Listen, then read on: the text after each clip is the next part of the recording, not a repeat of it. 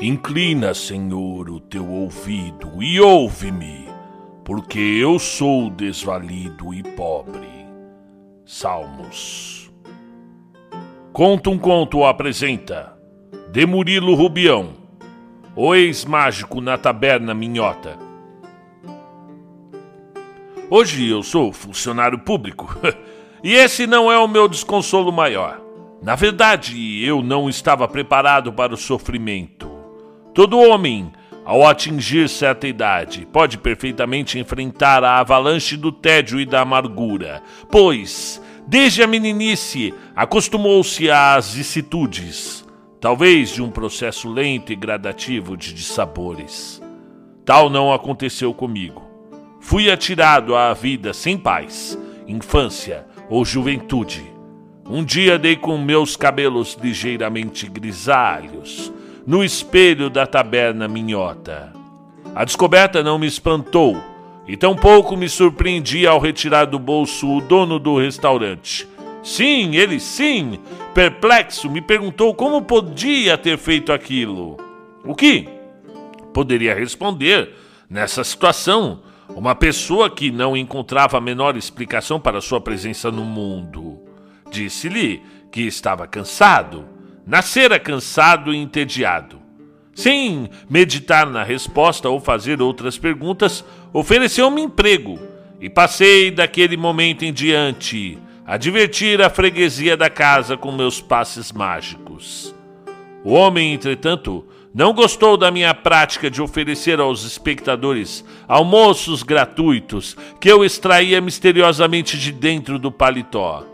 Considerando não ser um dos melhores negócios aumentar o número de fregueses sem o consequente acréscimo de lucros, apresentou-me ao empresário do circo, Circo Parque Andaluz, que, posto a par das minhas habilidades, propôs contratar-me. Antes, porém, aconselhou-o que se prevenisse contra os meus truques, pois ninguém estranharia se me ocorresse a ideia de distribuir ingressos graciosos para os espetáculos. Contrariando as previsões pessimistas do primeiro patrão, o meu comportamento foi exemplar. As minhas apresentações em público não só empolgaram multidões, como deram fabulosos lucros ao dono da empresa. A plateia em geral me recebia com frieza, talvez por não me exibir de casaca e cartola, mas quando, sem querer, começava a extrair do chapéu coelhos, cobras, lagartos, os assistentes vibravam, sobretudo o último número, em que eu fazia surgir, por entre os dedos, um jacaré. em seguida, comprimindo o animal pelas extremidades, transformava-o numa sanfona e encerrava o espetáculo tocando o hino nacional da Conchinchina. Os aplausos estrugiam de todos os lados sob o meu olhar distante. O gerente do circo, a me espreitar de longe, danava-se com a minha indiferença pelas palmas da assistência. Notadamente, se elas partiam das criancinhas que iam aplaudir-me nas matinês de domingo.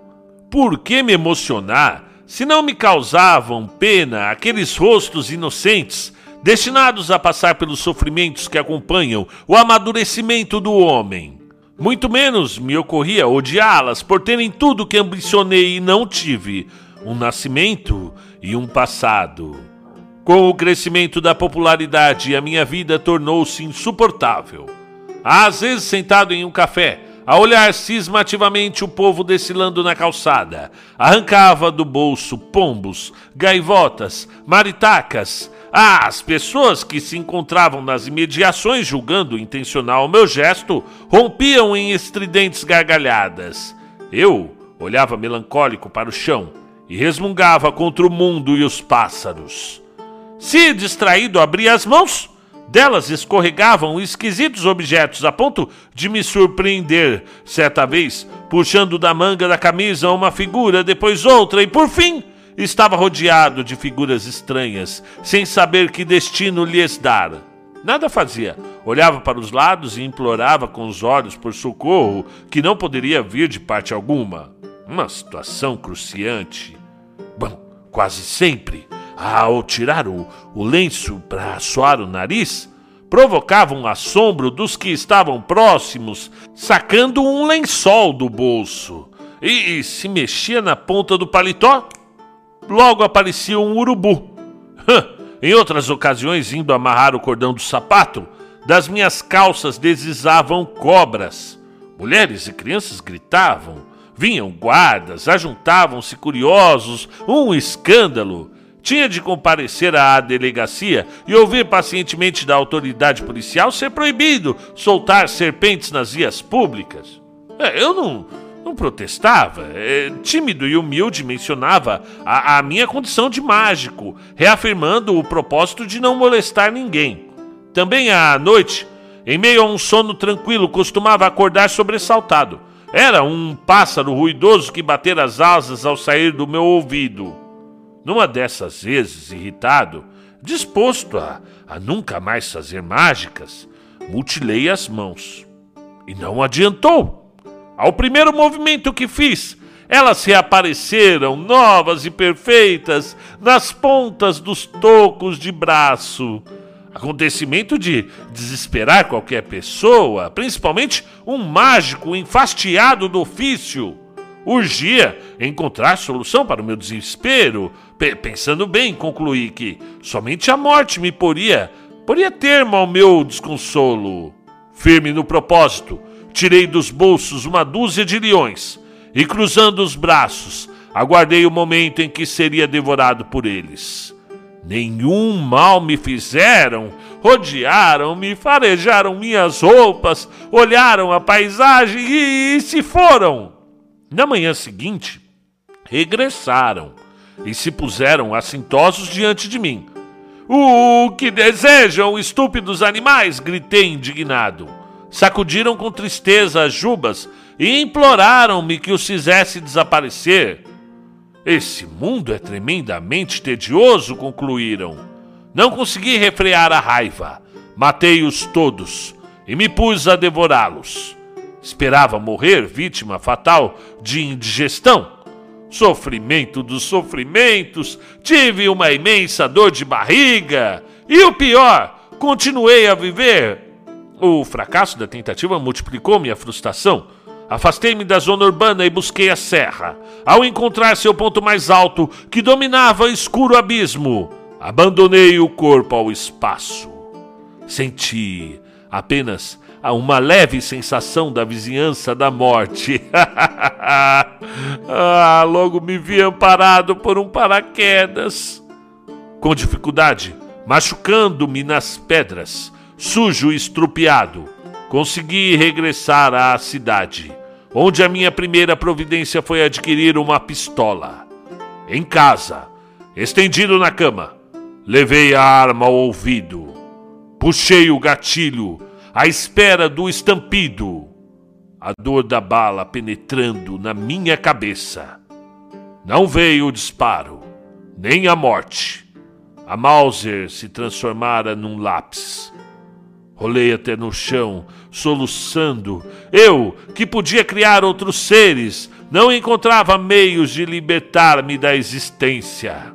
Uma frase que escutava por acaso na rua trouxe-me uma nova esperança de romper em definitivo com a vida. Ouvira de um homem triste que ser funcionário público, veja bem, ser funcionário público era suicidar-se aos poucos.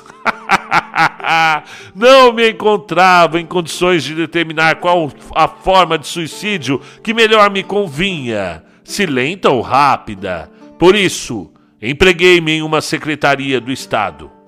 1930, ano amargo. Foi mais longo que os posteriores, à medida a manifestação que tive da minha existência ante o espelho da taberna minhota. Não morri conforme esperava Maiores foram as minhas aflições, maior o meu desconsolo. Bom, quando era mágico, pouco lidava com os homens. O palco me distanciava deles. Agora, obrigado a constante contato com os meus semelhantes, necessitava compreendê-los, disfarçar a náusea que me causavam. O pior é que, sendo diminuto meu serviço, Via-me na contingência de permanecer à toa, horas a fio, e o ócio levou-me à revolta contra a falta de um passado. Por que somente eu? Entre todos os que viviam sobre os meus olhos, não tinha alguma coisa para recordar. Os meus dias flutuavam, confusos, mesclados com podres recordações, pequeno saldo de três anos de vida. O amor que me veio por uma funcionária, vizinha de mesa de trabalho, distraiu-me um pouco das minhas inquietações. Distração momentânea. Cedo retornou o desassossego. Debatia-me incertezas. Como me declarar à minha amiga? Se fizera, eu nunca fizera uma declaração de amor. E nunca tive, tive sequer uma experiência sentimental. 1931 entrou triste com ameaças de demissões coletivas na, secretaria e a recusa da datilógrafa em me aceitar. Ante o risco de ser demitido, procurei acautelar os meus interesses. Não importava o emprego, somente temia ficar longe da mulher que me rejeitara, mas cuja presença me era agora indispensável. Fui ao chefe da sessão e lhe declarei que não podia ser dispensado, pois, tendo 10 anos de casa, adquirira estabilidade no cargo. Fitou-me por algum tempo em silêncio. Depois, fechando a cara, disse que estava atônito com o meu cinismo. Jamais poderia esperar de alguém, com um ano de trabalho, ter a ousadia de afirmar que tinha dez. É, para lhe provar não ser leviana minha atitude, procurei nos bolsos os documentos que comprovaram a lisura, comprovavam a lisura do meu procedimento. Estupefato, deles retirei apenas um papel amarrotado fragmento de um poema inspirado nos seios da datilógrafa. Revolvi, ansioso, todos os bolsos e nada encontrei. Tive de confessar a minha derrota. Confiava demais na faculdade de fazer mágicas e ela fora anulada pela burocracia.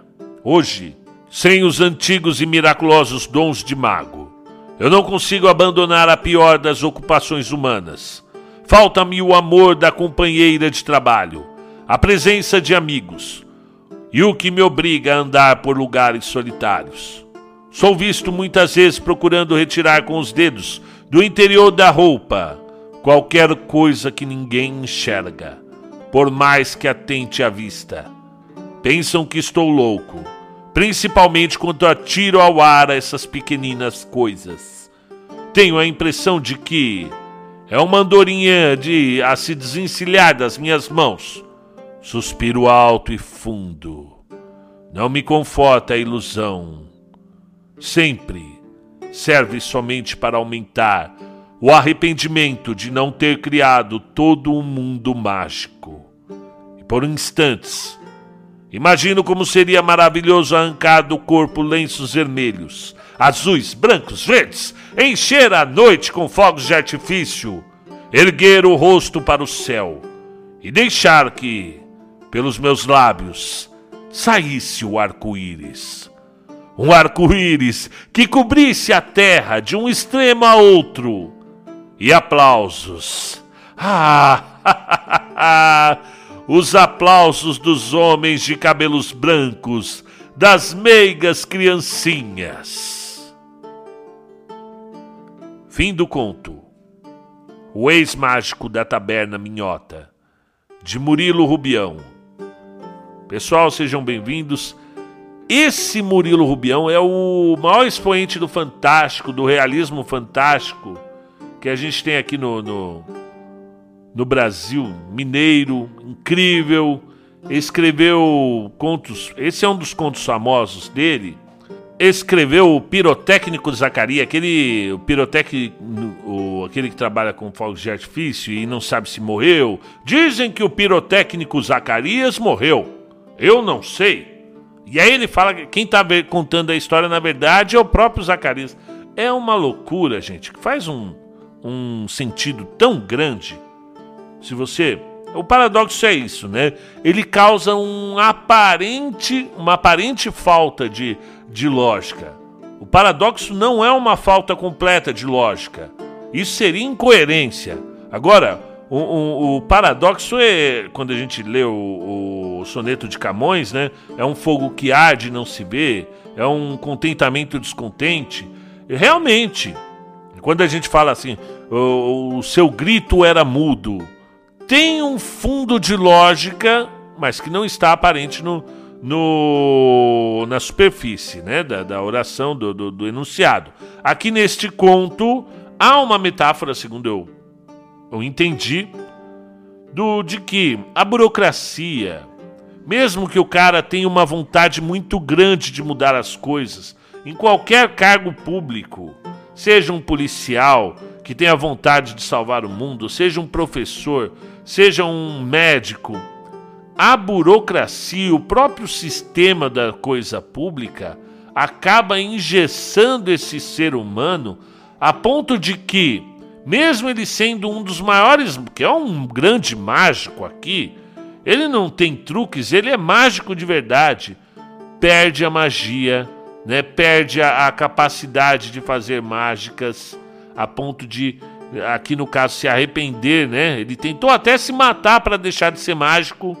Bastou virar funcionário público e o próprio não estou falando do funcionário público, eu também sou funcionário público, mas a coisa, né, o sistema, a engrenagem, muitas vezes por meio da burocracia acaba engessando aquele sujeito que tem vontade de, de mudar o sistema e mudar o mundo, né? Então, muito bom esse conto.